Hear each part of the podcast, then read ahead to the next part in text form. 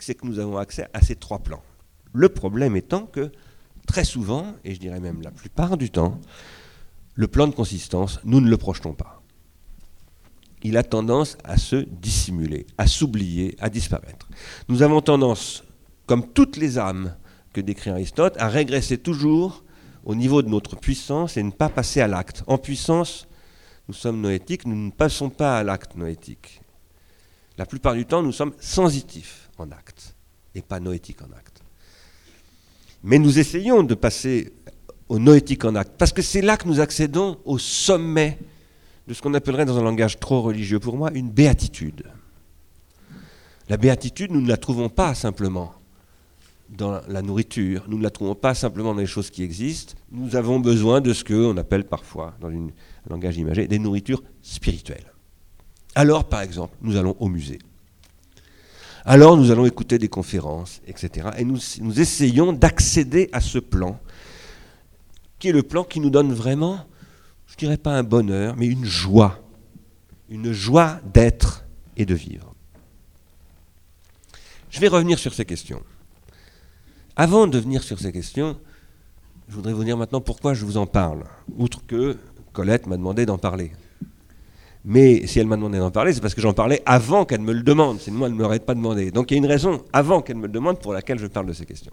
Et cette raison, c'est que je crois que depuis, je ne développerai pas ce point-là longuement parce que je l'ai développé dans des livres, et j'aime pas trop répéter les choses du passé, mais je le rappellerai, et pour ceux qui les ont lus, ces livres, ils verront très bien de quoi je parle, que au début du XXe siècle, la société industrielle dans laquelle vit l'Europe occidentale et l'Amérique du Nord à cette époque-là est confrontée à un problème qu'on appelle la baisse tendancielle du taux de profit, qui se traduit en termes euh, très euh, directement économiques et sensibles et tangibles pour les malheureux qui en subissent les effets, par des phénomènes de surproduction et de chômage.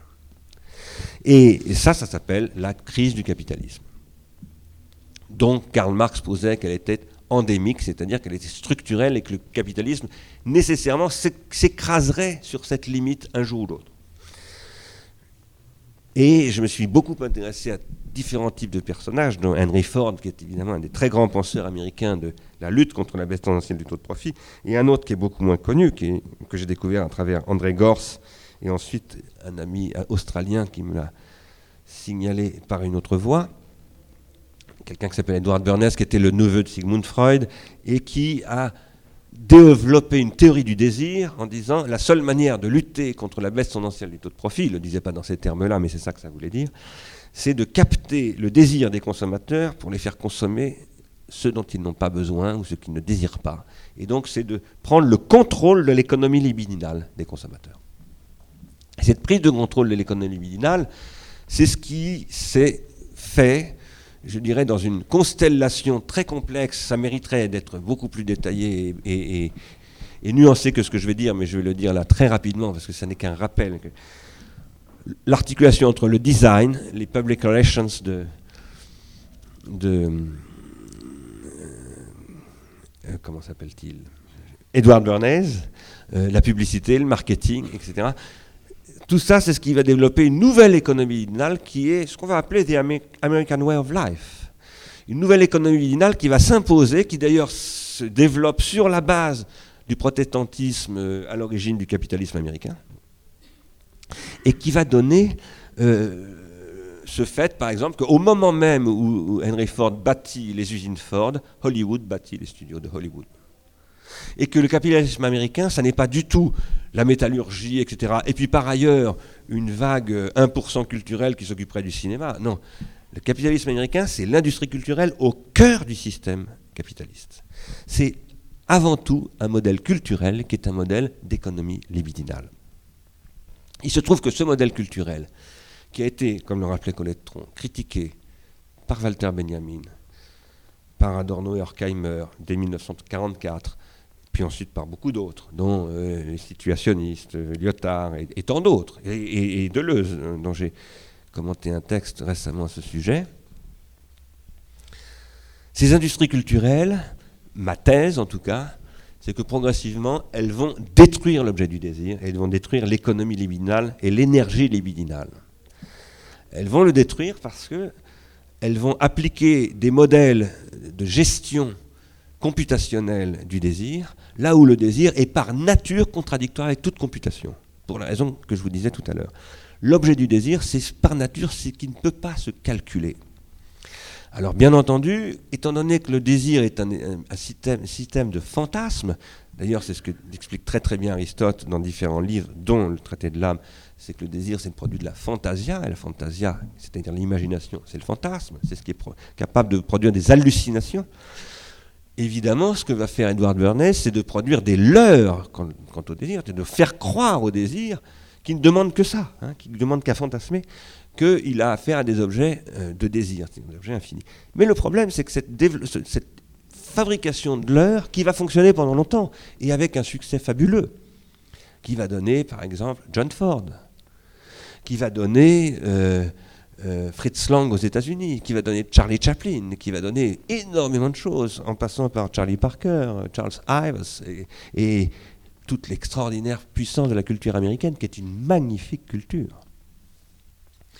Eh bien, ça va aussi donner, finalement, euh, un développement économique qui va finir par détruire le désir, qui va le détruire en développant un consumérisme extrêmement agressif et qui va euh, produire une espèce de blues, de blues civilisationnel, on va appeler ça un deuxième malaise dans la civilisation, qui survient à partir de 68, hein, parce que c'est 68 le premier symptôme de ce malaise, 68, mais qui va se combiner dans les années 70 avec la crise du pétrole, le rapport alta à la croissance du Club de Rome, etc., et puis à la fin des années 90, une crise économique majeure, chômage endémique dans tous les grands pays industriels, et, finalement un retour de l'ultralibéralisme et, finalement une guerre économique qui va désormais se jouer en une guerre esthétique extrêmement violente, qui va aboutir à ce que j'appelle le populisme industriel et le capitalisme pulsionnel.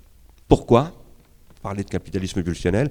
Eh Parce que le capitalisme financiarisé, c'est un capitalisme qui veut tout tout de suite, c'est-à-dire qui investit de l'argent mais il veut le retour très vite, avec des taux de retour sur investissement extrêmement élevés. Et donc, il, tend vers la pulsion, parce que c'est ça la pulsion. La différence entre la pulsion et le désir, c'est que la pulsion veut tout de suite sa satisfaction, alors que le désir, lui, investit. Et le capitalisme financier n'investit plus aujourd'hui. Il spécule, ce qui n'est pas du tout la même chose. Et d'autre part, on va développer un fonctionnement des médias de masse, qui sont évidemment le bras armé fondamental de cette politique du contrôle comportemental à travers l'esthétique, on va développer à travers les médias de masse de plus en plus des médias qui ne sont plus des médias du désir, comme était encore, euh, disons, la télévision des années 50, euh, euh, inspirée par Hollywood. Hollywood qui a été une très grande machine désirante, magnifique. Mais ce sont des médias qui deviennent très court terme, très pulsionnels, c'est Love, Love Story ou ce machin-là. Bref, ce que tout le monde connaît aujourd'hui. Avec le sentiment que tout le monde a maintenant, que tout ça se combinant par ailleurs avec la rencontre des limites de, du développement industriel, l'épuisement des ressources euh, euh, énergétiques, euh, la toxicité des environnements industriels, les comportements de plus en plus addictifs des individus, la transformation du névrotique en psychotique, ce qui est un énorme phénomène dans les hôpitaux psychiatriques aujourd'hui, totalement affolant. Le fait qu'il y a un million, par exemple, au Japon, de, de hikikomori, c'est-à-dire de, gamins qui sont parfaitement psychotiques, complètement coupés de leur famille, sans aucun, aucune autorité du père sur l'enfant, etc. Euh, ce sont des phénomènes énormes, massifs, et tout le monde sent bien que ce sont des phénomènes extrêmement anxiogènes et que la planète est prise dans un processus euh, très, très, très, très inquiétant. Eh bien, ce processus, il procède fondamentalement d'un dérèglement esthétique. Voilà ce que je crois. Il procède d'un fonctionnement de l'esthétique humaine qui est en principe vouée, en tant qu'elle n'est pas simplement un système nerveux central, mais qu'elle passe par des œuvres, c'est-à-dire par des techniques. Des œuvres qui, qui peuvent s'appeler les peintures de Lascaux, qui peuvent s'appeler les films de Fellini, qui peuvent s'appeler des logiciels ou des bouquins. L'esthétique humaine passe par de la technique pas simplement par le système nerveux central. Et en tant qu'elle passe par la technique, elle donne précisément accès à ce que j'appelais tout à l'heure les consistances. Mais elle peut aussi permettre de manipuler euh, l'être humain pour le rabattre sur un comportement pulsionnel. Et c'est ce que je crois qui se passe en ce moment. Alors, je suis encore dans mon introduction, hein, je suis un peu lent. Euh, ma thèse, donc je suis en train de rappeler ma thèse, c'est que aujourd'hui le capitalisme est confronté à un paradoxe qui est ce que j'appelle la deuxième limite du capitalisme, non plus la baisse tendancielle du taux de profit simplement, ce qui est toujours actif, hein, c'est toujours une réalité, mais la baisse tendancielle de l'énergie libidinale des producteurs et des consommateurs du capitalisme.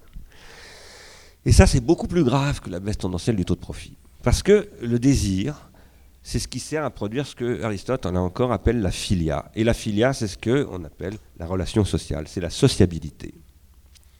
Si le désir s'effondre, la philia s'effondre. Si la philia s'effondre, les comportements sociaux disparaissent. Et c'est la guerre de tous contre tous qui apparaît. Nous sentons bien que nous ne sommes pas très loin de cela. Eh bien ça, c'est la question des artistes aujourd'hui.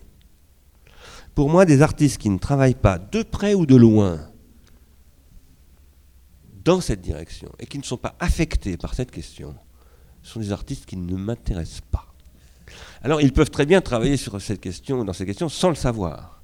Et moi, je peux regarder des travaux d'artistes et m'apercevoir, enfin, croire ou croire pouvoir dire que leur travail est inscrit dans cette question, et sans qu'eux-mêmes ne le voient. Ça, c'est quelque chose d'extrêmement courant. Tout comme vous pouvez lire un philosophe ou un romancier dans un livre tout à fait autre chose que ce que romancier ou ce philosophe croyait dire. Et il y en a un qui en a très bien parlé, c'est Emmanuel Kant, qui a dit euh, Ce qui est intéressant dans mon livre, c'est ce que je ne vois pas, c'est ce que verront les autres. Donc euh, c'est pas ce que l'artiste croit faire qui est important, c'est ce que ça produit chez les autres. C'est ce que j'appellerais tout à l'heure un processus de transindividuation. Ce processus de transindividuation, aujourd'hui, il ne fonctionne plus. Il ne fonctionne plus parce que euh, la situation que j'ai décrite a produit ce que j'appelle de la misère symbolique. Et la misère symbolique, c'est un état dans lequel je ne peux plus procéder à des échanges symboliques, je suis désymbolisé, désindividué et désublimé, pour reprendre un terme, celui-ci, qui vient de Herbert Marcuse.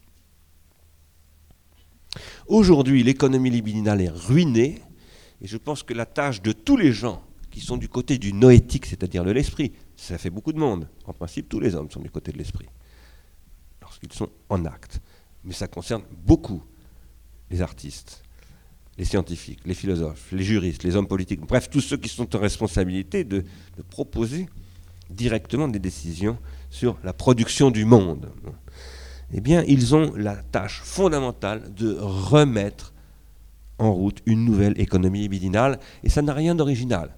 Lorsque Jésus-Christ arrive et qu'il dit je vais casser tout ça, le juif Jésus-Christ, et qu'il dit ce judaïsme-là ne fonctionne plus, il dénonce une économie libidinale qui ne fonctionne plus. Sans cesse, l'histoire de l'humanité a été, les grandes transformations sociales, les grandes civilisations nouvelles sont toujours apparues comme des transformations d'une économie libidinale qui ne marchait plus et les remplacements par une autre économie libidinale. Donc ce qui s'est passé avec Ford au début du XXe siècle, par exemple, ça revient maintenant. Il y a quelque chose qui ne marche plus, il faut inventer quelque chose d'autre. Dans cette affaire, les artistes ont une responsabilité très spécifique. Parce que ce qui est de l'ordre de la libido, c'est fondamentalement dans l'œuvre d'art que ça se donne à voir le plus purement. Avec quoi est-ce que travaille un artiste plasticien, par exemple un peintre, à quoi est-ce qu'il travaille plutôt? Il travaille à produire un œil.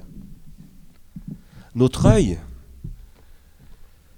nous pouvons croire que il est ce qu'on a dans, là dans le globe. Euh, c'est le globe qui se trouve dans le trou euh, qui, euh, dans ma face, là, dans mes deux trous oculaires. Eh bien, l'œil, c'est pas simplement ça. De la même manière, dans ma bouche, là, il y a une langue. Et vous savez bien que ma langue n'est pas simplement dans ma bouche. Ma langue est dans ma bouche, bien sûr, je suis en train de m'en servir en ce moment, mais pourquoi, pour produire quoi? La langue. Pas ma langue, mais la langue, notre langue. Eh bien, l'œil, c'est pareil. J'ai un œil, vous avez, j'en ai deux même en l'occurrence, vous en avez en principe, en moyenne, vous en avez deux. Des gens qui en ont trois, j'en connais pas, mais je sais que ça existe. Mais votre œil, l'œil que vous avez là, euh, les deux yeux que vous avez là, c'est pas ça votre œil. Ça, c'est comme la langue que vous avez, tout comme un, cheval a une langue ou, une, souris a une langue. Mais elle n'a pas la langue. Eh bien, les yeux que vous avez, vous les partagez avec la pieuvre, avec euh, l'escargot, avec. Euh, mais l'œil que vous avez vraiment, l'œil noétique, c'est la peinture. Et ce n'est pas seulement la peinture, c'est la sculpture, c'est l'architecture. C'est tout ce qui donne à voir, c'est toute la visibilité qui est construite, tout comme la langue est construite. La langue, c'est quelque chose qui s'est construit. Par exemple, nous parlons, nous, on dit parfois la langue de Montaigne. Pourquoi? C'est parce que Montaigne a été un producteur, moi je dis dans le langage de Simon, un transducteur de langue. Il a transformé, euh, tout comme un certain nombre d'autres, Voltaire, Racine, Proust, etc., pour nous donner la langue dont nous héritons, nous qui parlons français. Et puis on dit la langue de Shakespeare, on dit la langue de Cervantes, etc. Eh bien, il y a aussi l'œil de Goya. Il y a aussi euh, l'architecture euh, de, de l'Amérique du Nord, etc. Et tout ça, ce sont des façons de voir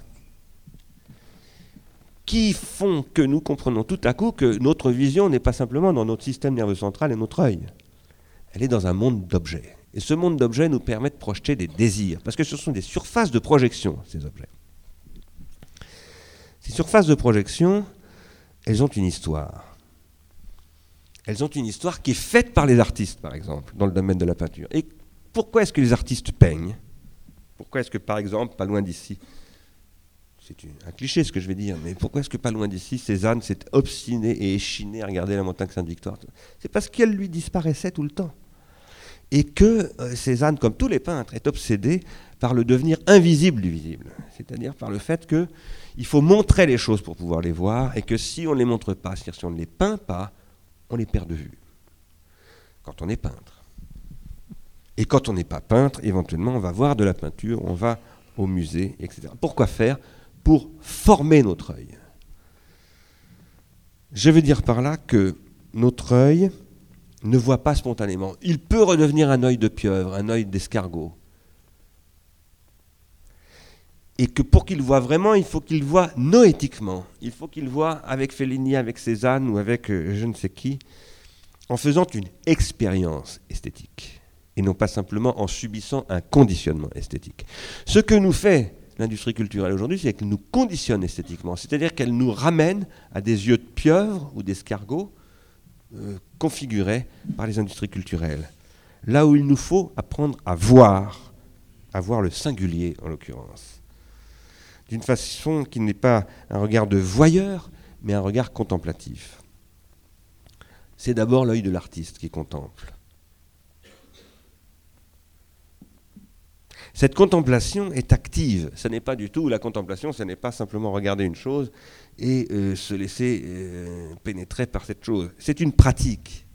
Contempler les choses, ça suppose des pratiques. Par exemple, ce que dit Michel Foucault, que je rappelle toujours parce que c'est le premier à avoir parlé des techniques de contemplation, les hypomnémata sont des supports de pratique qui permettent de donner accès à la contemplation. Ce que les Grecs appellent la scolèse, c'est une pratique. La contemplation n'est pas du tout une passivité, c'est une activité pratique. Ça peut consister, par exemple, à dire je vais au musée tous les dimanches pour entretenir mon œil, pour le développer, parce que mon œil, je suis perpétuellement en train de le développer. Ou bien je fais de la peinture, éventuellement du dimanche d'ailleurs, parce qu'il y a des gens qui font. Il y a des peintres du dimanche, ça s'appelle des amateurs de peinture, et ils font un travail qui n'est pas du tout ridicule, bien au contraire. Quoi qu'il en soit, ces pratiques qui consistent à contempler, à accéder à, euh, quelque chose qui est de l'ordre d'un autre œil que l'œil de la pieuvre, eh bien ces pratiques, aujourd'hui, elles sont détruites. Et elles sont détruites par ce que j'ai appelé la prolétarisation du consumérisme. Et elles tendent à nous faire retourner au prénoétique en masse, à nous faire perdre le savoir regarder qui est produit par les savoir-faire et les savoir-vivre qui nous ont été transmis par la peinture, par la culture, etc. Pourquoi? Parce que nous vivons une époque qui, à travers les industries culturelles et les technologies qu'elles développent, détruisent ce que j'appelle les circuits organologiques qui supportent les processus de transindividuation. Qu'est-ce qu'un processus de transindividuation? C'est ce que je vais essayer de préciser maintenant.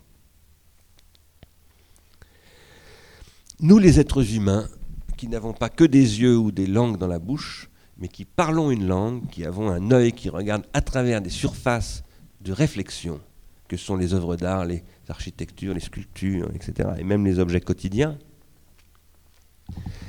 qui sommes donc des êtres techniques, car c'est ça ce que ça veut dire, nous sommes symboliques, nous sommes des êtres symboliques. Toutes ces choses sont en réalité des symboles. C'est comme ça que les appelle Ernst Cassirer. Un temple, c'est un symbole. Un tableau, c'est un symbole. Un mot, c'est un symbole. Un signe géométrique ou algébrique, c'est un symbole. Qu'est-ce que ça veut dire que c'est un symbole? Ça veut dire que nous les partageons. Car le symbolon chez les Grecs, c'est ce que je partage avec un autre. Et en partageant ce symbolon avec un autre, je m'individue avec cet autre. C'est-à-dire que je deviens qui je suis. Je ne suis qui je suis que dans le rapport que je noue avec un autre à travers un symbole, et en nouant ce rapport à l'autre, je me transforme je tombe amoureux de cet autre, ou je deviens l'ennemi de cet autre, ou je contredis cet autre, et pour le contredire, je suis obligé de fabriquer des, arguments pour le contredire. Je me transforme. Je suis sans cesse en train de me transformer. Mais je ne me transforme que dans la mesure où, en me transformant, je transforme l'autre, de près ou de loin, et en transformant l'autre, je transforme le milieu dans lequel je suis avec l'autre, c'est-à-dire par exemple la langue.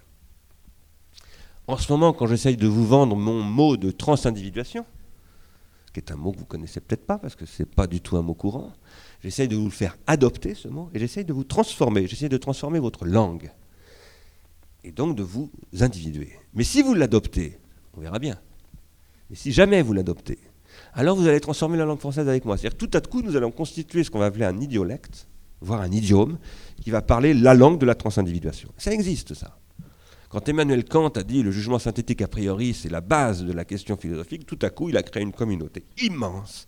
Tous les philosophes sont devenus des, discoureurs du jugement synthétique a priori. Et ça, ça a été inventé un jour par un type qui s'appelle Emmanuel Kant. Je vous signale que tous les mots que nous parlons ont un jour été parlés pour la première fois. Le mot mot, par exemple, est apparu un jour. Et ça, évidemment, ça veut dire qu'il y a des trans-individueurs. C'est-à-dire qu'il y a des gens qui fabriquent, qui forgent des choses. Par exemple, des montagnes Sainte-Victoire que représente Cézanne. Par exemple, ce gobelet qui a été designé par quelqu'un. Par exemple, le mot transindividuation que j'ai fabriqué moi à partir d'un autre mot qui est le transindividuel de Gilbert Simondon. Et ça, ça circule. Et cette circulation, ça produit donc ce que j'appelle de la transindividuation. Et normalement, dans une société humaine qui se porte bien, tout le monde participe à cette transindividuation, de près ou de loin. Pour des mots banals ou pour des mots très sophistiqués. Quand on est charpentier, on connaît des tas de mots pour désigner des tas de trucs, des queues d'aronde, des machins. Moi, j'y connais rien, mais je sais qu'un charpentier peut désigner par des milliers de mots des choses. Chacun qui sait quelque chose, et un homme sait toujours quelque chose, a des mots pour dire les choses qu'il sait que les autres ne savent pas. Et à travers ça, il transindividue. Eh bien, ces circuits de transindividuation, qui sont les circuits de la reconnaissance sociale, qui sont les circuits de la joie de vivre, y compris comme balayeur des rues, parce qu'un balayeur des rues aussi sait des choses et fait des choses. Eh bien, ces circuits, c'est ce que le monde industriel a détruit. Il a commencé par le détruire au XIXe siècle en faisant des machines-outils qui ont fait perdre aux ouvriers les savoirs gestuels qu'ils possédaient et leur capacité à manipuler des outils et à les mettre en œuvre de manière singulière comme artisans qu'ils étaient, et ils ont transformé ces processus, les ouvriers, en prolétaires. Et un prolétaire n'a pas de savoir-faire. Au XXe siècle, ce qui s'est passé avec le prolétaire euh, producteur, c'est ce qui est arrivé au consommateur. Le consommateur a commencé à perdre ses savoir-vivre. Ces savoir-vivre ont été qu'il produisait, tout comme l'ouvrier avant produisait ses outils, ses modes de travail, etc., participait à l'invention des modes de production. Eh bien, le consommateur qui auparavant produisait ses savoir-vivre, euh, la manière de manger, la sociabilité, ce qu'on a appelé d'un mot que je déteste, la convivialité. Je le déteste parce qu'il sert justement à désigner ce qui n'existe plus, parce qu'on l'a détruit. C'est les sociétés de services qui s'en sont, qui sont emparées, qui en ont fait un business, un segment de marché, etc. Et à travers toutes ces opérations, ce sont les circuits de la transindividuation qui ont été détruits. Or, ces circuits de la transindividuation, ce sont les circuits qui permettent ce que j'appelle aussi l'exclamation. Qu'est-ce que c'est l'exclamation? L'exclamation, la première fois que j'ai pensé à ce mot d'exclamation de manière technique, comme je vous en parle là, c'était il y a très longtemps. J'étais en train de lire un livre qui s'appelle Les lettres à Théo, qui est signé Vincent Van Gogh. Et dans une de ses lettres, Vincent Van Gogh dit à son frère Théo Le jaune, le jaune, le jaune. Il le dit à Arles, pas loin d'ici. Il s'exclame devant le jaune. Le jaune dont parle ici Vincent Van Gogh, c'est pas tel jaune, c'est pas le jaune des blés qu'il peint euh, dans la plaine de la Croix, c'est pas le jaune euh, de la paille de cette fameuse chaise archi connue, non, c'est le jaune, c'est le jaune qu'il ne peindra jamais, mais dont il essaye de donner la possibilité d'accéder euh, à lui-même d'abord, à travers sa peinture, et puis finalement à ceux qui vont regarder sa peinture. Ce jaune-là, c'est ce qui fait s'exclamer Vincent Van Gogh. L'exclamation, ce n'est pas le cri. L'exclamation, c'est ce qui produit une clameur. Une clameur, ce n'est pas simplement un cri. Les animaux crient, mais ils ne s'exclament pas. On s'exclame quand on existe. Et dès qu'on s'exclame, on commence à transformer cette clameur en une symbolisation, en un circuit. L'exclamation, ce que j'ai appelé le circuit de l'exclamation, c'est ce qui va me permettre de faire que d'autres soient affectés par ce qui m'affecte. Par exemple, Van Gogh est affecté par le jaune. Il va faire que ceux qui vont regarder ces tableaux soient affectés par ce jaune à travers son affection qui va s'appeler sa peinture. Mais ça peut s'appeler tout à fait autrement. Ça peut s'appeler la critique que je vais faire de Van Gogh, ça peut s'appeler ma poésie, ou ça peut s'appeler euh, les réactions que je vais produire à ce Le milieu humain, c'est un milieu symbolique, c'est un milieu d'échange où circulent des exclamations qui donnent des signes, qui se transforment en signes, qui produisent ce que j'appelle du faire-signe. Et ça, ce processus-là de circulation, c'est euh, ce que je désignais tout à l'heure, un processus de trans-individuation. C'est-à-dire que nous co-individuons à travers ce processus de circulation. Le milieu dans lequel se produisent, les milieux humains dans lesquels se produisent ces processus qu'on appelle les milieux symboliques, ce sont des milieux associés. Je ne peux participer à la vie symbolique que pour autant que je suis associé à la vie du symbolique. Par exemple, je vous parle à vous qui m'écoutez en ce moment patiemment, dans la mesure où je pose en principe que vous pourrez tout à l'heure, si vous le souhaitez, prendre la parole. Et je ne vous parle, je ne m'adresse à vous que parce que je pose en principe que vous pouvez vous adresser à moi. Et que nous sommes dans une relation, au bout du compte, de réciprocité. Cette relation, Platon lui a donné un nom, il a appelé ça la dialectique.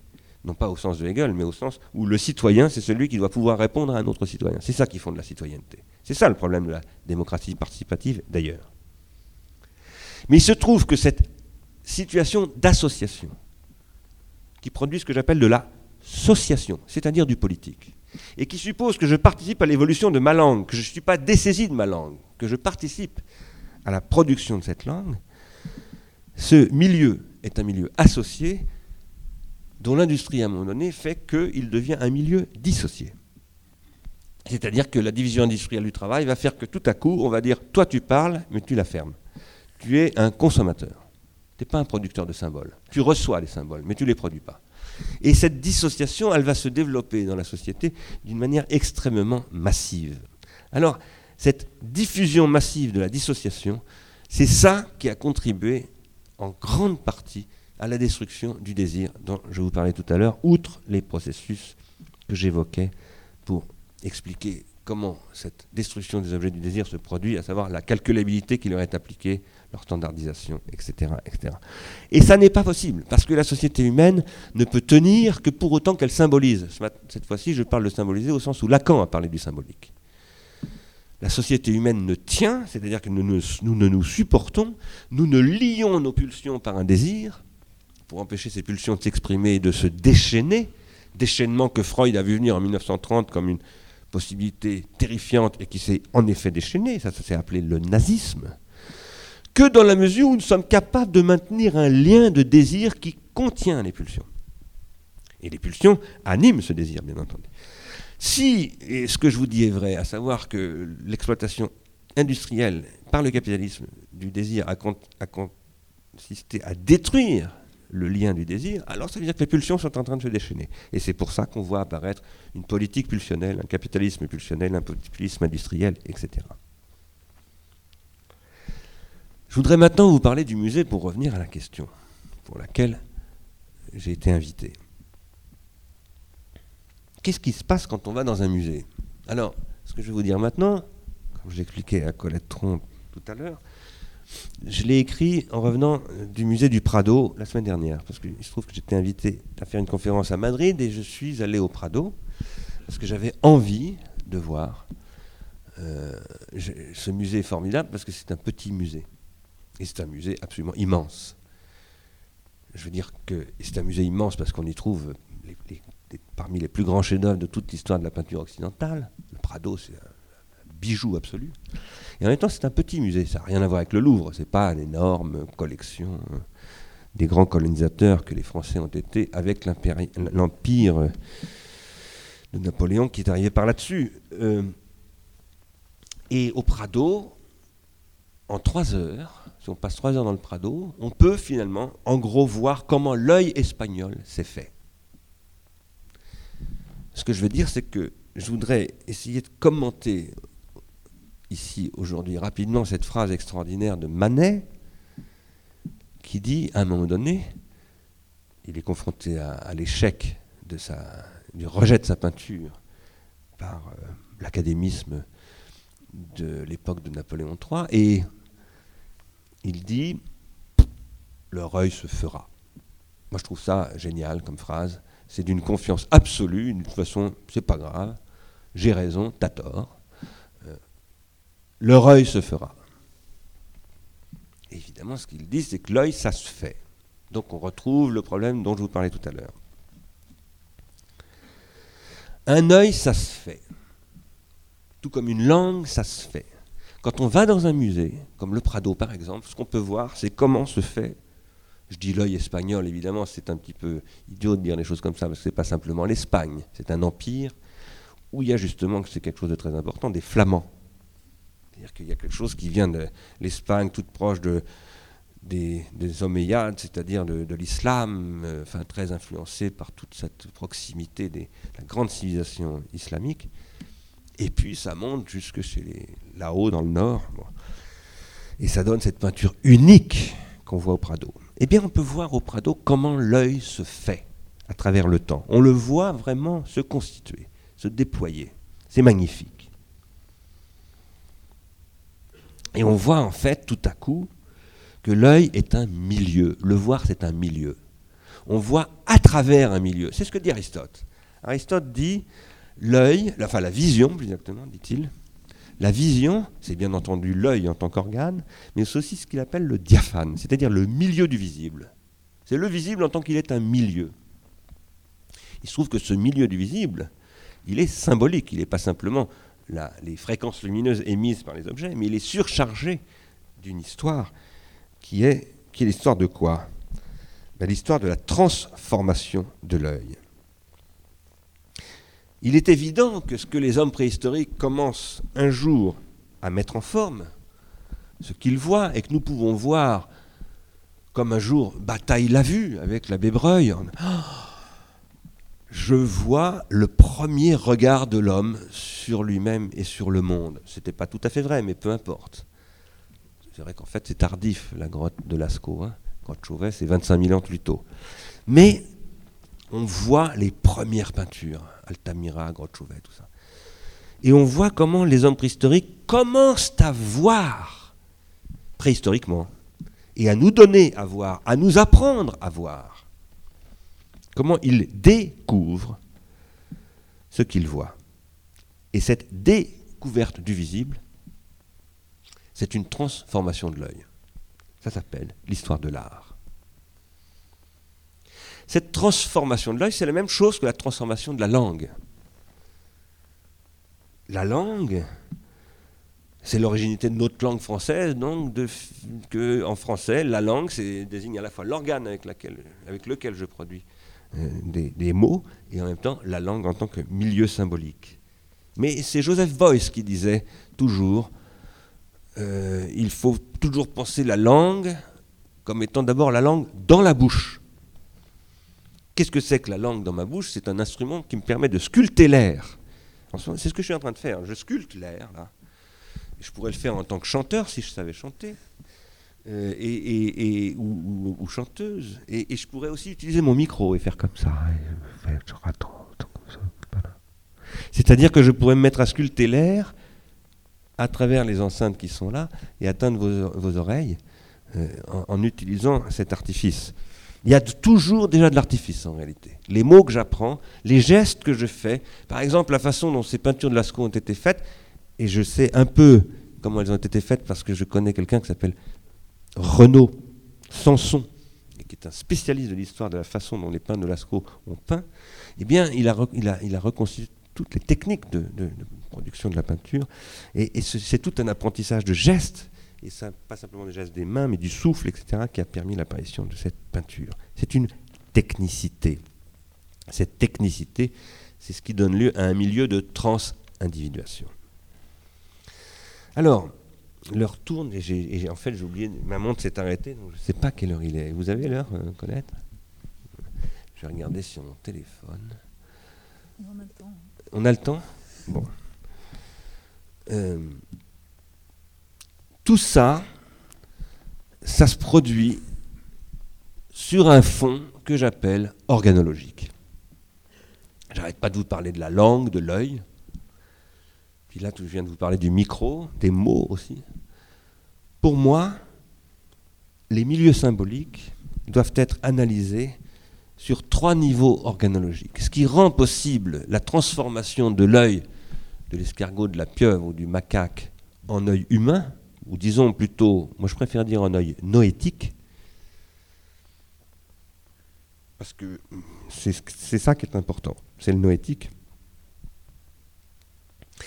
c'est la possibilité que euh, le corps humain, enfin le corps, le corps, euh, le corps de l'âme sensitive, tout à coup s'articule sur des corps inanimés. Par exemple, des silex taillés. Par exemple, des pigments de peinture, qui étaient de la terre, euh, ou du sang, ou je ne sais pas quoi, ou de la cendre. Et tout à coup, ça devient un organe de représentation. Ça, c'est extraordinaire. Quand vous regardez comment on peint les hommes de Lascaux, ils peignent vraiment euh, avec, leur, euh, leurs déchets, quoi, avec leur, fluide, hein, leur merde, ou la merde animale. ils transforment ça, ils transforment la matière, ce qu'on appelle, que les médecins appellent les matières, les excréments, les rejets, tout ça. Ce qu'est aussi l'humus, hein, la terre, c'est de la décomposition, c'est de la merde. Hein. Ils transforment ça, ils le subliment tout à coup en une nouvelle visibilité. Cette transformation-là, c'est l'élargissement du corps par des organes non vivants. Des silex taillés, des roseaux, tout ce que vous voulez, des bambous, de la terre manipulée, mise en forme. Et ce qui va donner ce qu'on va appeler des organas, c'est-à-dire des artifices, des œuvres par exemple, ou des outils, tels que ces outils vont où ces œuvres, ou ces artifices vont se mettre à s'interposer entre les corps et vont former entre ces corps ce que j'appelais tout à l'heure un milieu symbolique, un milieu symbolique, des symboles. Des symboles qui vont constituer ce qu'on va appeler un monde humain, c'est-à-dire un monde noétique. Une, une mésothèse, comme dit Aristote, c'est-à-dire une médiété, un milieu symbolique, qui va faire qu'on va voir apparaître finalement trois niveaux organologiques. Les organes que sont l'œil, le cerveau, le cœur, le foie, la main, tout ça, bref, les organes naturels du corps, les organes que sont les artifices, les outils, les, matières premières que je vais utiliser, toutes ces choses que je vais culturaliser, dont les œuvres elles-mêmes éventuellement que je vais produire, et puis finalement les organisations sociales qui vont, comme la Friche Belle de Mai, comme Alphabéville, une association, comme le Centre Georges Pompidou, le Musée du Prado, l'INA, euh, qui vont finalement donner socialement accès à tout cela avec des euh, figures, comment dire, des, des règles sociales, d'organisation sociale, et qui vont permettre la transmission de génération en génération et l'écriture de l'histoire de l'individuation et de la transindividuation psychique et collective. Alors tout ça c'est très bien, sauf que l'organologie a une histoire. C'est-à-dire que, je vous disais tout à l'heure, la langue se transforme dans le temps, Et un jour apparaît la langue de Montaigne, et puis aujourd'hui apparaît la langue, disons, de, la télévision. Mais euh, la technique aussi se transforme dans le temps. Et les milieux techniques ont un rôle très spécifique. C'est que d'abord, ils sont très structurellement très déterritorialisés. Des techniques vectorisent des cultures extrêmement diversifiées. Et en, les vectorisant, ils détruisent les milieux symboliques existants et ils les reconfigurent en profondeur. Ils les re-individuent, si je puis dire.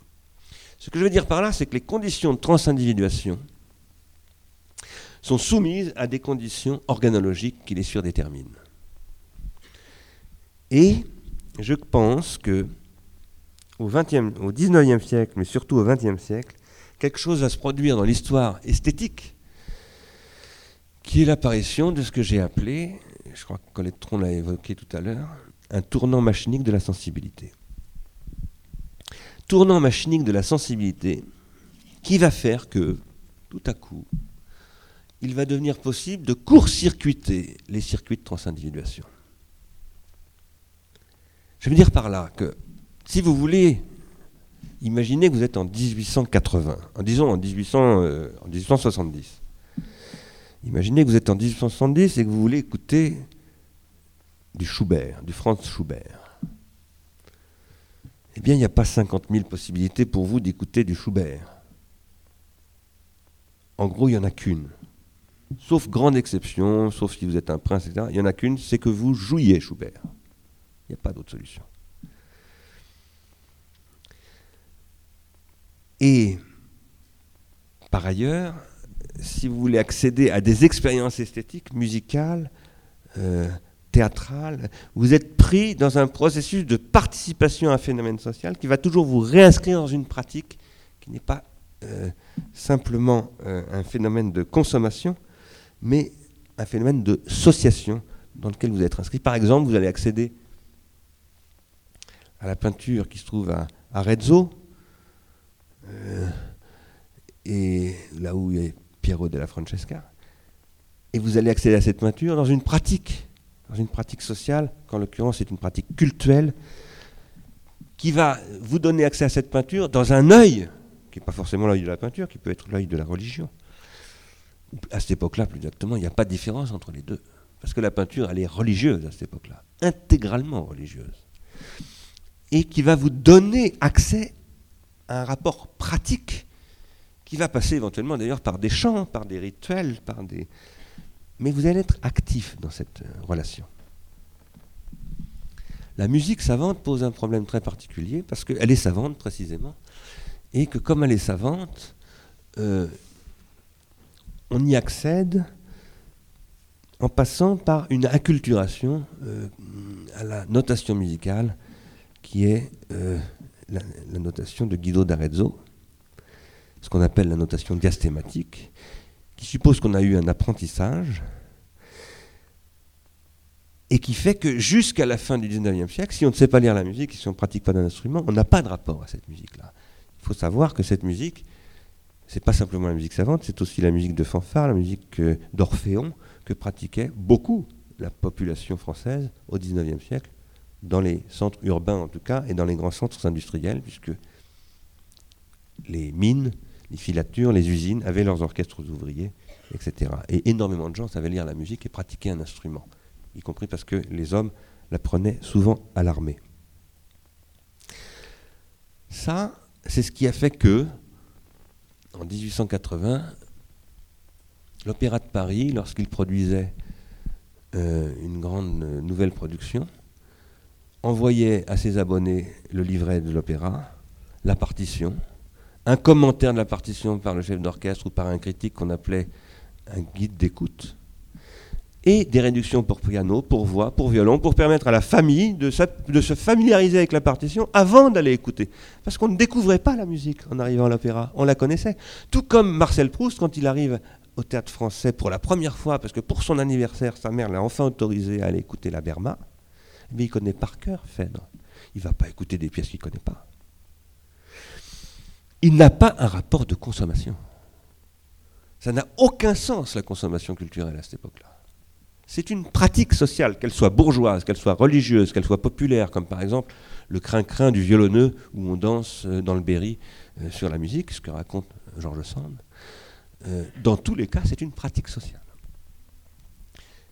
Or arrive cet instrument que Bella Bartok va beaucoup commenter, qu'il va beaucoup utiliser, dont il dit que c'est grâce à lui qu'il a pu fonder une vraie musicologie. il dit c'est grâce à Edison que la musicologie scientifique est enfin possible, ça s'appelle le phonographe, mais dont il dit aussi c'est la mort de la musique. Si vous pratiquez le phonographe sans continuer à apprendre la lecture.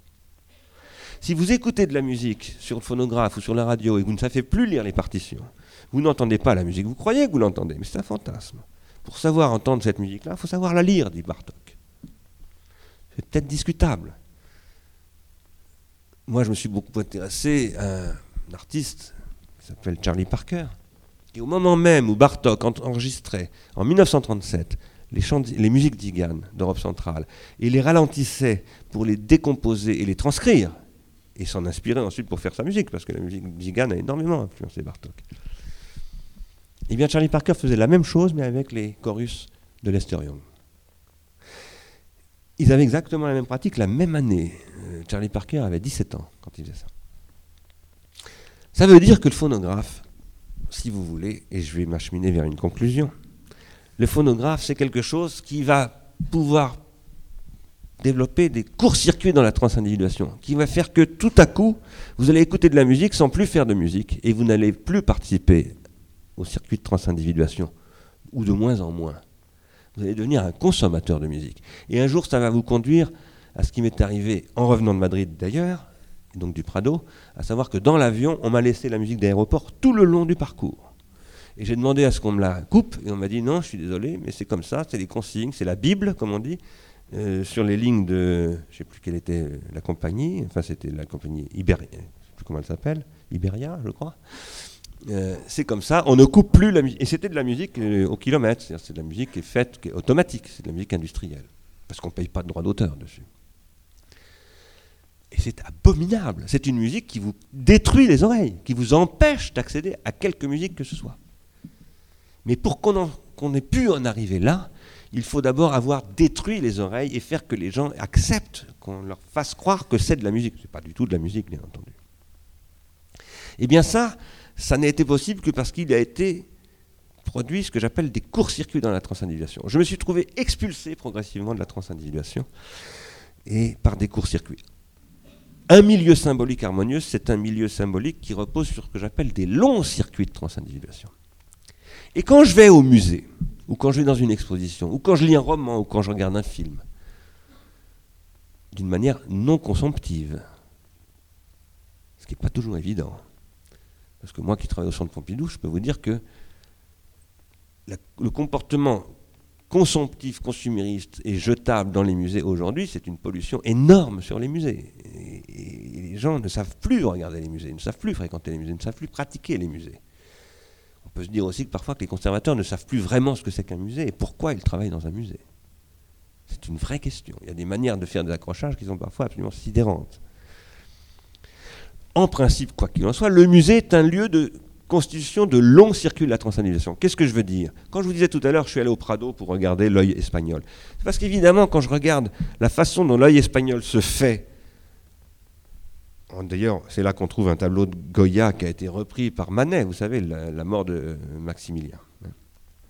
Et tout à coup, on fait une connexion. Mais tiens, l'œil espagnol, c'est l'œil français, c'est-à-dire c'est l'œil de Manet, c'est l'art moderne.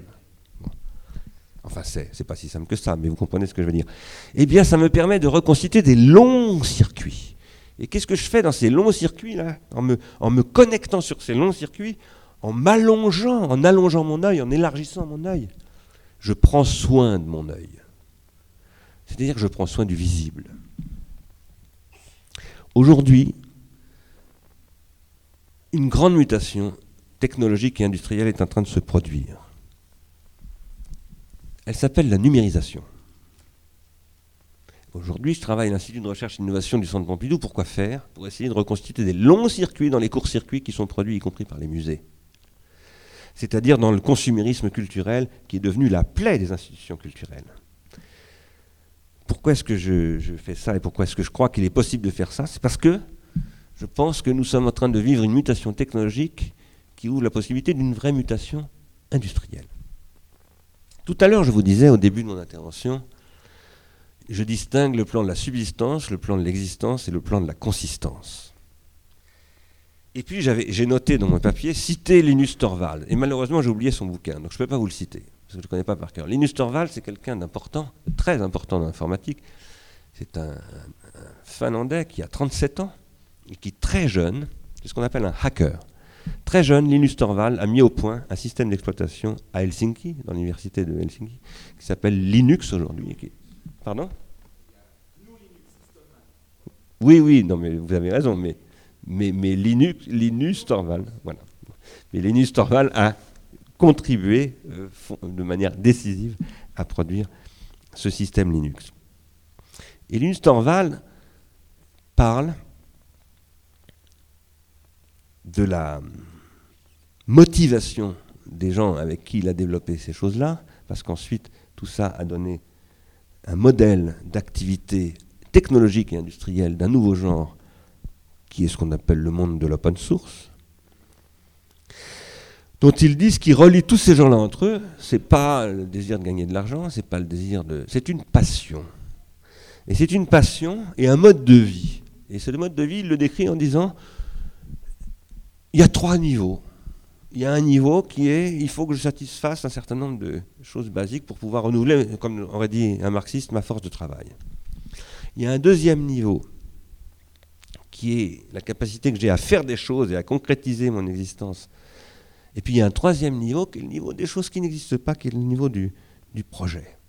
Et ça renvoie au, aux trois plans dont je vous parlais tout à l'heure, la subsistance, l'existence et la consistance. Il se trouve que j'ai la conviction, personnellement, que ce qui est en train de se développer aujourd'hui à travers, disons, les technologies numériques et les différents types de réseaux qu'elles sont en train de produire, des réseaux qui sont maintenant en train de se répandre partout et toujours, en permanence.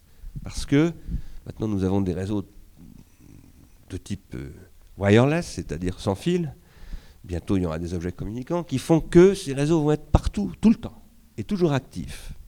Ce qui peut être euh, extrêmement effrayant. Ce qui est extrêmement effrayant. Parce qu'aujourd'hui, ces réseaux sont pensés par les gens qui conçoivent ce qu'on appelle les technologies de contrôle, notamment les militaires, les flics, etc. Et aussi le marketing, qui est largement aussi dangereux, largement aussi dangereux que les militaires et les flics. Mais il faut des militaires, il faut des flics, il faut du marketing. Donc je, ne dis pas ça pour condamner le marketing, les militaires ou les flics. Euh, simplement, je dis que ce sont eux aujourd'hui qui s'occupent de ça.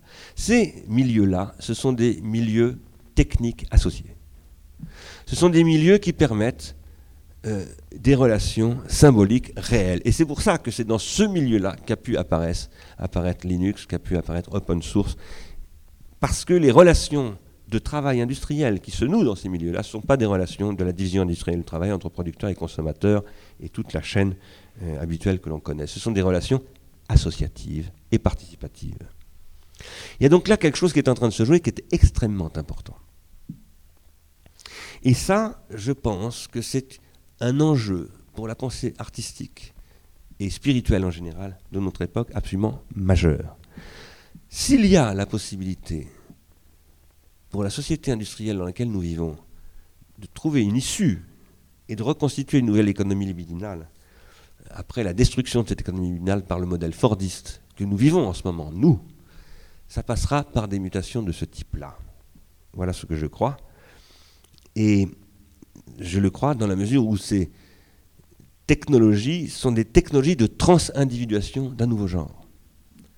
Ce qu'on appelle le Web 2, par exemple, les technologies de Wikipédia, tout ce qu'on appelle les modèles collaboratifs, ce sont des technologies de transindividuation qui permettent de faire des circuits longs ou moyens ou courts, mais en tout cas de développer une technologie de la transindividuation. Ce qu'on appelle le social engineering, par exemple, qui consiste à mettre au point des technologies de création de réseaux, de collectifs, de coopératives de savoir, etc., ce sont des modélisations de la transindividuation.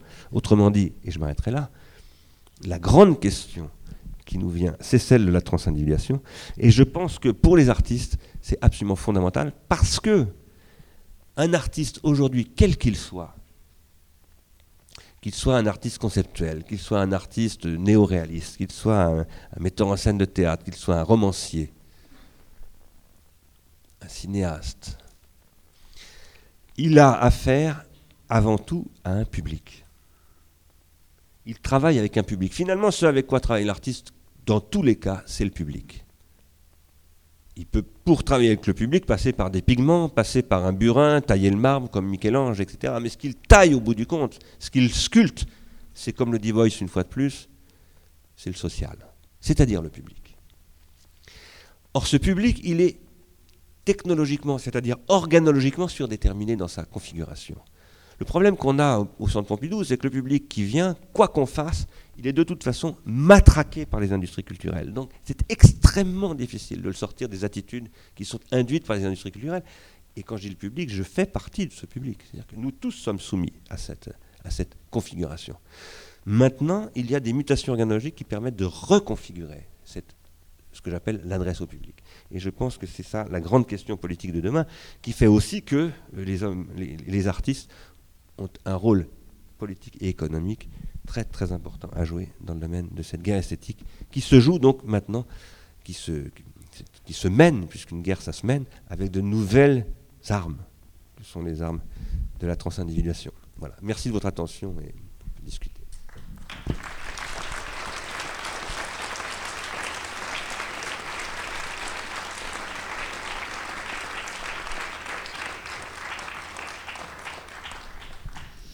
Ben, bravo et, merci à vous Bernard Stiegler.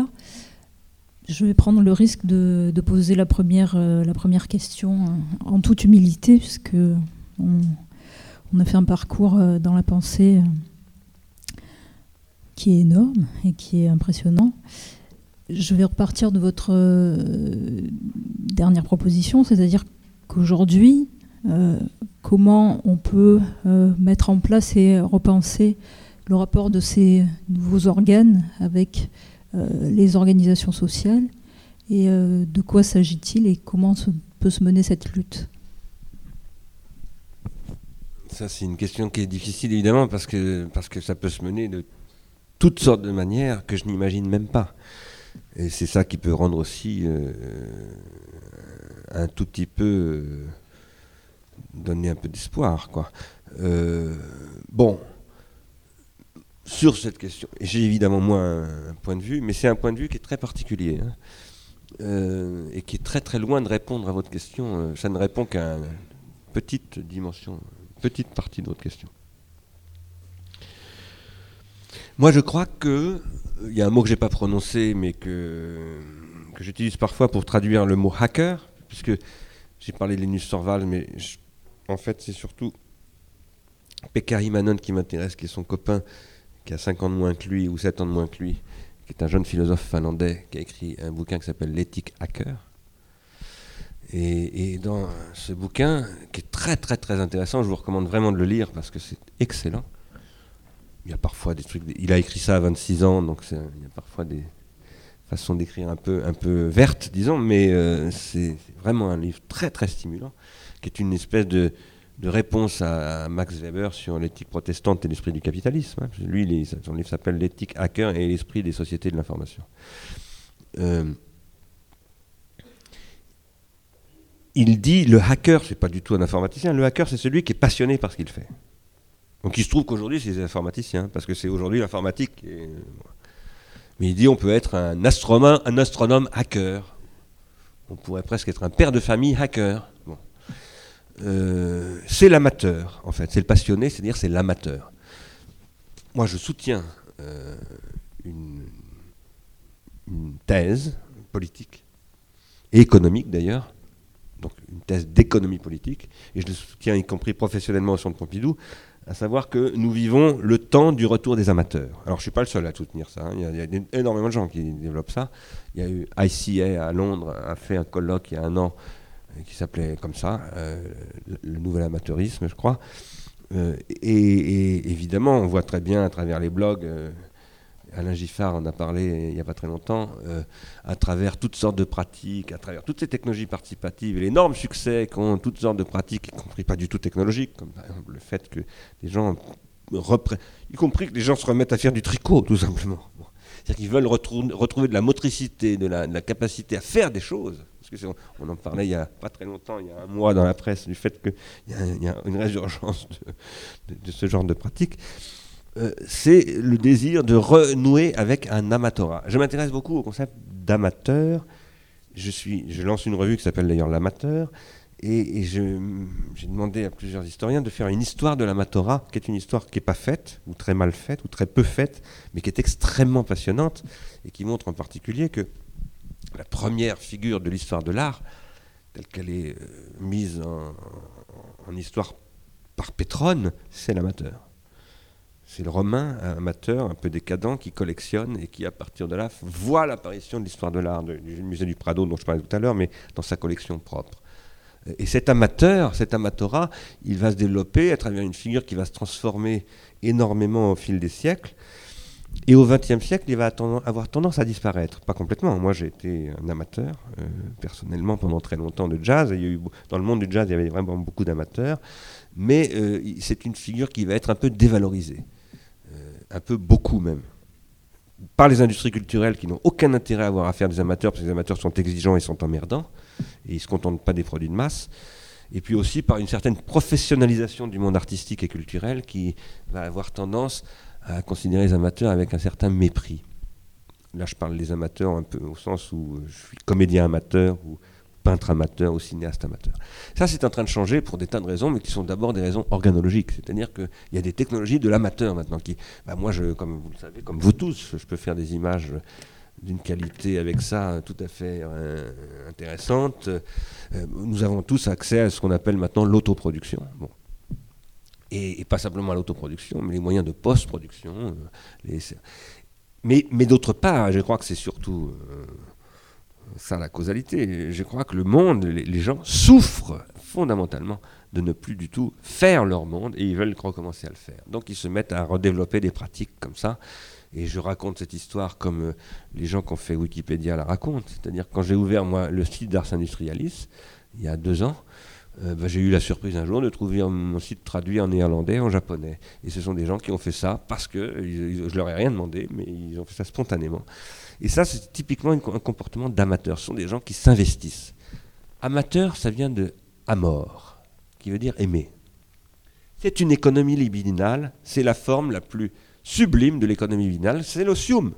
C'est ce que les Grecs, les Romains appellent l'osium. Et les, pratiques d'amateurs sont des pratiques populaires de l'osium, c'est-à-dire de la noblesse. Et c'est magnifique. Or, je crois que les modèles économiques de demain les modèles culturels de demain, les modèles politiques de demain seront des modèles de l'amateur. Cela étant, un amateur, ça n'existe que s'il a des appareils. Je veux dire par là qu'un amateur, soit il a besoin d'un ciné-club, moi je suis devenu amateur de cinéma parce qu'il y avait un ciné-club, et un, un ciné-club c'est un appareil, avec une pratique régulière. Tous les samedis soirs, j'allais voir mon film au ciné-club. J'avais droit à un commentaire, une présentation du film d'abord, un commentaire du film, débat sur le film ensuite, et ça m'a appris, ça a formé mon œil euh, cinématographique. Euh, et etc. Bon. Mais ça peut être des appareils critiques, par exemple l'avant-scène cinéma, l'avant-scène théâtre, ça peut être euh, des dispositifs de toutes sortes, ça peut être des conservatoires de musique, où je me suis inscrit quand j'étais môme, je jouais du saxophone et, j'allais au conservatoire et j'avais jamais eu l'intention d'être un musicien professionnel parce que je savais que j'étais tout à fait nul, mais ce n'était pas mon problème d'être bon, mon problème c'était de faire de la musique. Et, ça, c'était des appareils qui existaient, qui, me permettaient de développer euh, des pratiques. Eh bien aujourd'hui, ces appareils, ils ont été énormément détruits, alors qu'il en existait beaucoup dans le passé. Mais ils sont en train de se reconfigurer avec ces technologies-là. Donc, pour, vous répondre précisément, moi je crois que pour pouvoir faire des choses dans ce sens-là, eh il faut développer des appareils critiques. C'est ce que je fais en ce moment hein, au Centre Pompidou. Euh, L'IRI travaille essentiellement à développer des appareils critiques. Mais à travers ces développements d'appareils critiques, euh, je dirais de manière un peu plus large et plus vaste, euh, qu'est-ce que ça me donne la, possibilité de faire, de développer ces appareils critiques? Ça me donne la possibilité de travailler avec une filiale de France Télécom, avec, avec des gens de Microsoft ou du logiciel libre, de travailler avec le monde économique, industriel, avec des ingénieurs, avec des scientifiques, et de petit à petit arriver à convaincre ces gens-là, et ça vient, parce que quand il se retrouve avec Jean-Louis Comolli, qui est bien connu ici à Marseille, quand des gens qui travaillent dans ces technologies se trouvent avec Jean-Louis Comolli, qui voit comment Jean-Louis Comolli s'est emparé des machins qu'on a développés et s'en sert pour donner à voir des films tout à fait autrement, ils se disent Oh, mais là, il y a vraiment un truc intéressant. Là, il y a un marché. Il y a la possibilité de développer des technologies et de développer une activité économique. Eh bien ça, je pense que euh, c'est ce que Deleuze aurait appelé des agencements intéressants à faire. Moi, c'est ce que j'essaie de faire en ce moment. J'essaie d'agencer des cinéastes, des critiques de cinéma, des, producteurs, des gens de la technologie et des capitalistes pour que euh, on essaye d'inventer un capitalisme un peu moins débile que celui dans lequel nous sommes pour le moment. Voilà, j'essaie de faire ça. Merci. Est-ce qu'il y a des questions dans la salle? Oui. Je ne sais pas, il doit y avoir un micro euh, qui se balade quelque part. Je ne sais pas s'il est resté en haut de la salle, mais vous pouvez peut-être prendre la parole euh, en essayant de parler fort. Ça arrive.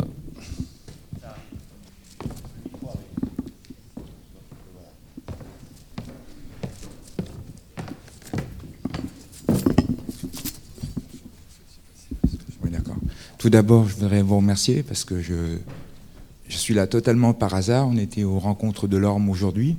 On nous a dit il y a une conférence, on est venu.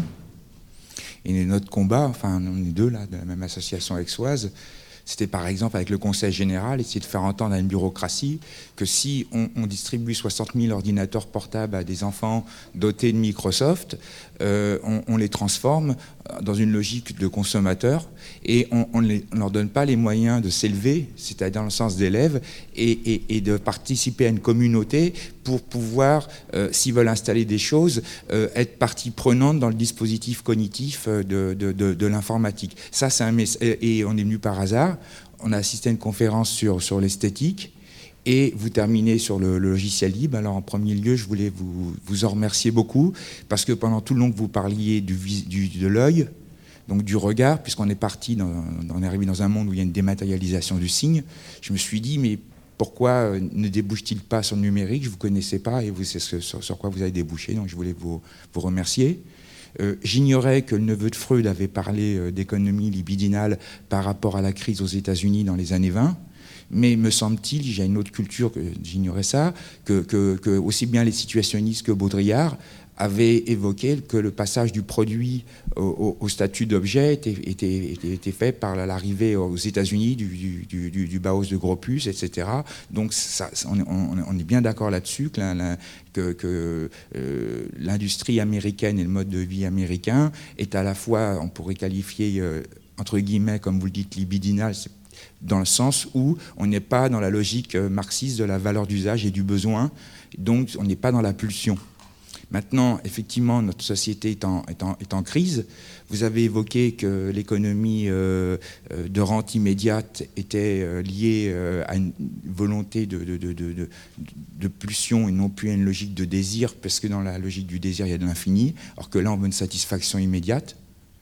Et euh, je vous en remercie aussi, je vous découvre.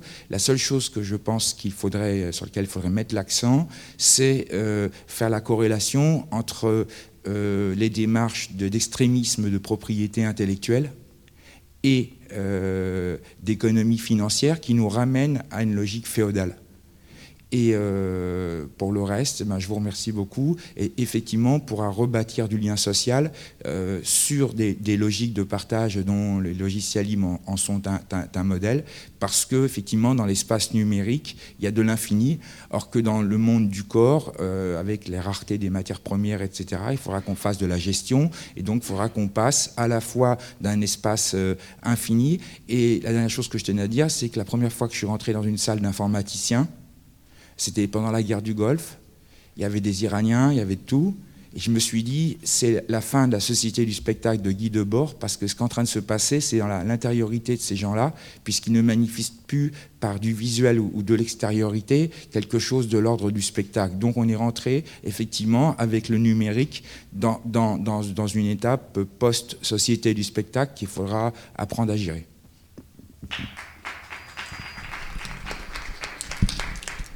Suis bien d'accord évidemment avec ce que vous avez dit. Euh, je suis bien d'accord aussi pour dire que une des grandes questions, c'est la question de, euh, disons, appelons ça la propriété intellectuelle.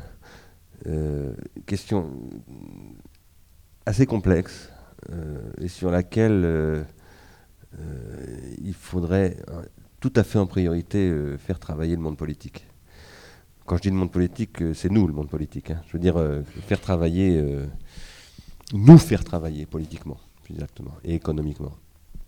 C'est une question qui est assez compliquée parce que parce que il y a des logiques, enfin, je dirais, il y a des, arguments très contradictoires euh, et il y a des stratégies de manipulation euh, euh, très très retorses dans, ce sujet-là.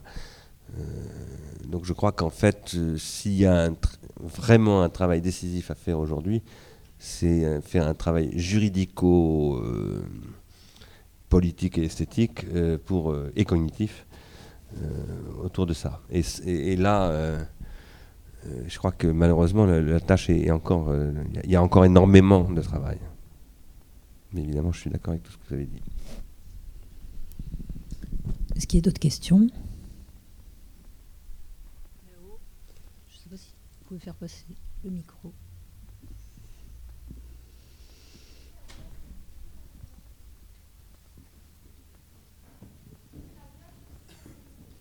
Le site internet Ars Industrialis, c'est ça? Ça, c'est Ars Industrialis tout attaché. A-R-S-I-N-D-U-S-T-R-I-A-L-I-S. Point org. Point org.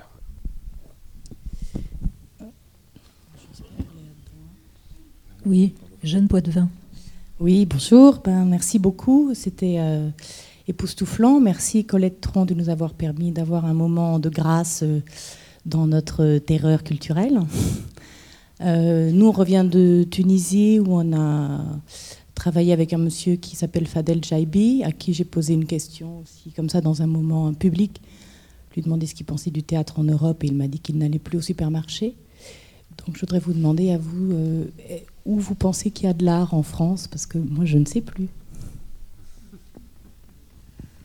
Ça, c'est vache comme question. Euh, en fait, euh,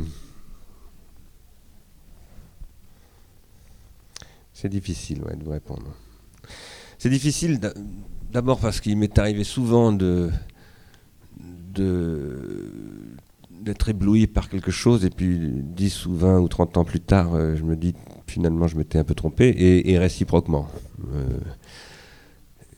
je pense qu'il y a, euh, moi je pense qu'il y a des choses qui se passent. Par exemple, j'ai vu une pièce de Stanislas Nordet il y a deux ans sur la guerre de, guerre de 14, euh, sur les poilus, que j'ai trouvé absolument formidable, avec un comédien absolument éblouissant. J'arrive plus à. Malheureusement, c'était au théâtre ouvert. Je me souviens plus euh, quel était le titre de cette pièce, mais c'était c'était bon. je pense qu'il se, il se produit quand même encore beaucoup de choses intéressantes. Mais le problème, c'est un problème plutôt, pour moi, surtout d'adresse. Et il se trouve que ce qui m'intéresse, c'est pas.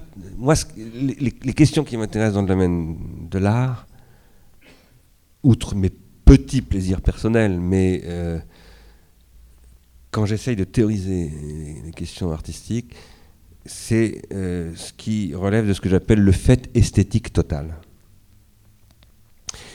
et qui, alors le fait esthétique total, euh, bah, c'est ce que j'appelais tout à l'heure le circuit.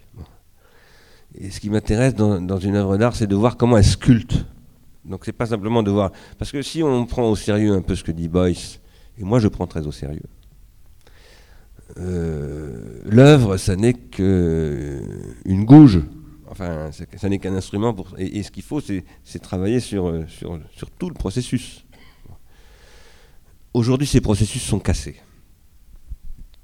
Ce qui fait qu'il peut y avoir des, propositions et des offres artistiques qui sont très intéressantes, mais elles sont super marketisées. Et du coup, elles sont plus du tout intéressantes. Euh, et du coup, elles ne fonctionnent plus. Euh, une offre, ça a des conditions de fonctionnement. Enfin, j'aime bien dire souvent, des fois, des gens me disent Ah, c'est rien ce que tu racontes, ça n'est pas du tout. Je dis Une œuvre, ça œuvre. À quelles conditions est-ce qu'une œuvre peut œuvrer? Il y a évidemment il y a des conditions requises selon les œuvres qui sont extrêmement variables. Et puis il y a des conditions dont je crois qu'elles sont euh, permanentes. Par exemple, il m'est souvent arrivé de raconter ça. bon, moi j'ai été directeur de l'IRCAM pendant 5 ans. Et j'allais à évidemment beaucoup de concerts. Et il m'arrivait souvent, euh, parce qu'en plus je suis assez dynamique, donc je suis toujours trop occupé, je suis toujours suroccupé. Il m'arrivait souvent, à, ma grande honte, de sortir de mon bureau et d'aller directement à la salle de concert.